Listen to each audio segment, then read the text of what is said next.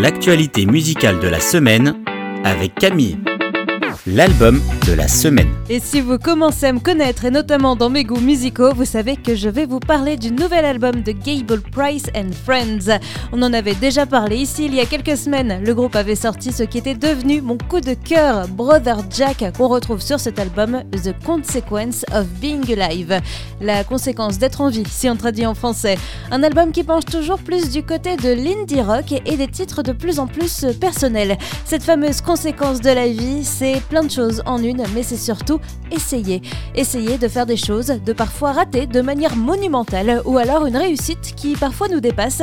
Et dans l'essai, dans les sentiments qu'on ressent, il y a du contraste.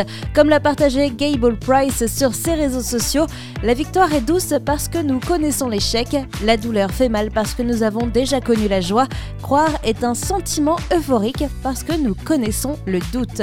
Dans tout l'album, on ressent ce contraste musicalement, il y a une certaine nostalgie douce qui s'en dégage, une certaine mélancolie, mais une mélancolie joyeuse et énergique.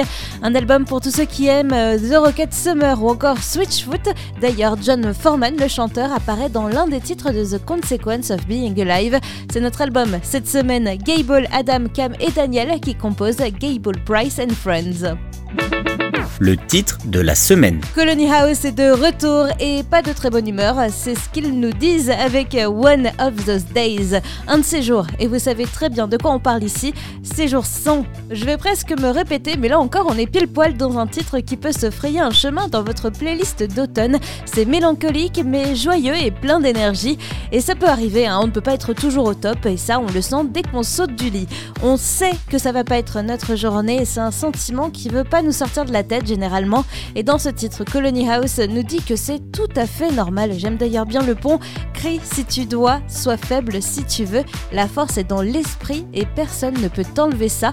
Oui, c'est normal de ressentir ça.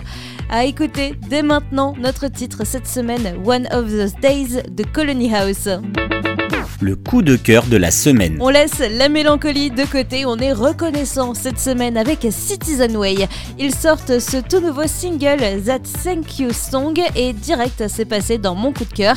Ici clairement on fait la fête avec eux et pour une bonne raison, remercier Dieu.